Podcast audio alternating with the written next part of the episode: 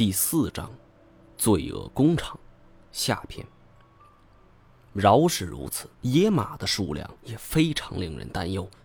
二零一五年的时候，亚洲野马被世界自然保护联盟列入了濒危物种名单，而中国为了严厉打击偷盗这亚洲野马的行为，更是将此物种列为中国境内仅次于大熊猫的第二物种，与亚洲象、东北虎齐名，是属于绝对的重罪。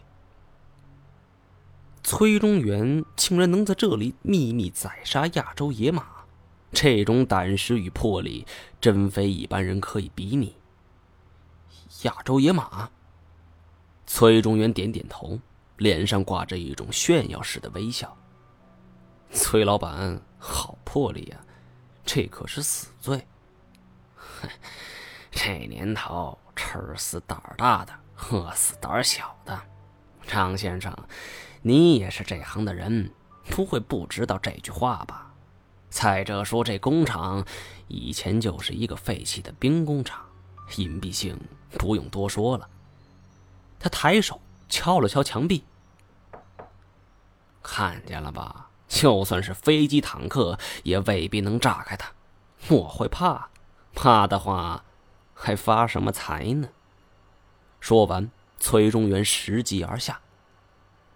我跟在他后方来到一楼之后，我见到了更多的奇珍异兽。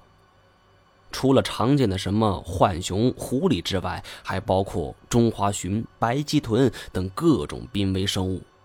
我很好奇，从前我从事这一行，没有利润是绝对不碰的。例如白鳍豚这种，皮不值钱，肉又卖不出去，更何况水生生物，折腾一番那还够费劲儿的呢。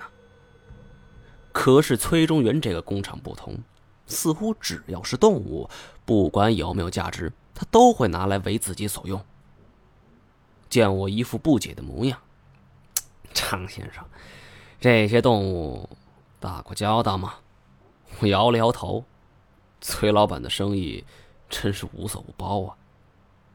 崔中元听后满意的一笑，似乎十分受用。哎，来，跟我来。我带你见识一下更牛逼的。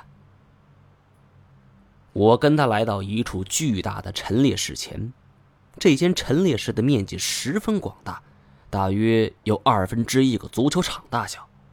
如果说以前这里是兵工厂的话，我倒怀疑这地方是陈列坦克的。走进陈列馆，就像博物馆一般，四面白色的墙壁镶嵌着透明的玻璃。玻璃之后是各种各样的动物标本。我们从一开始临近门口的位置一一走近，这些动物尽是濒危的野生动物：亚洲象、亚洲犀牛、东北虎，已经灭绝的华南虎，甚至还有一个大熊猫的标本。见到这些，我不由是倒吸了一口凉气儿。这些标本的价格，随便一样放到黑市上，至少也是几百万。不过，我所惊叹的，并非是这些动物标本的价值，而是崔中原的神通广大。比如说，这大熊猫标本来说吧，这东西固然很多人都能想到，但是野生大熊猫何其罕见呢？二零一四年，云南省境内首次发现野生大熊猫的踪迹。这也是长江以南首次发现野生大熊猫的踪迹，而起因恰恰是一起偷盗类的刑事案件。昭通县延津县普洱镇龙王台，这王氏兄弟二人带着猎枪、猎犬，在山林中是猎杀了一只大熊猫，并将大熊猫肉熊掌低价出售，引起了轩然大波。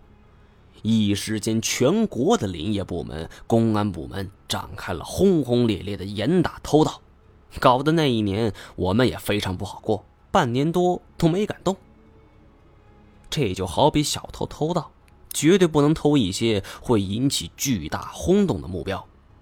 所以，自从那件事之后，圈里达成了一个共识：诸如大熊猫、东北虎这种大目标，绝对不能动。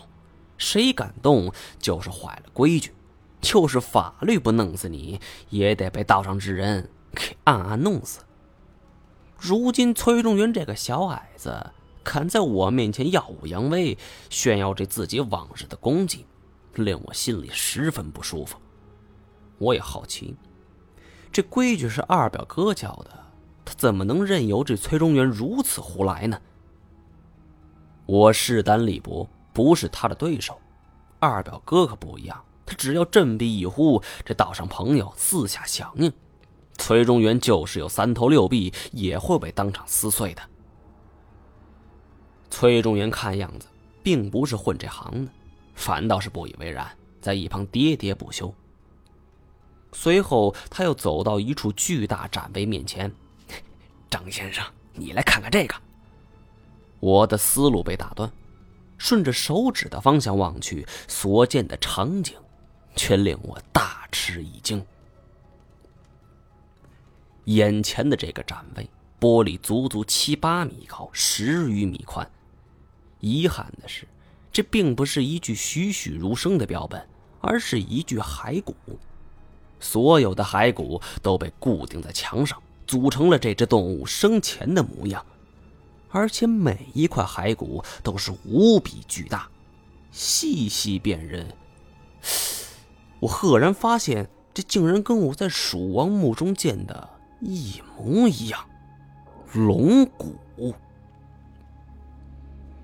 这是我脑海中第一时间闪现出来的念头，不由怔在原地。许久之后，我才将询问的目光看向了崔中原。龙骨，牛吧？我想起了之前提及的。贵州省安顺市关县岭新浦县出土的龙化石，眼前这具骸骨比起贵州的龙化石更具形象化，只不过其中数量不全。不过，按照它们的形状来判断，的确很像传说中的龙。尽管如此，但我心中仍旧存疑：这真的是龙？崔中原欣然点头，这个当然，货真价实。他仰头望着这副骨架，喃喃自语：“就像蜀王墓里的一样。”好了，本集播讲完毕，感谢您的收听。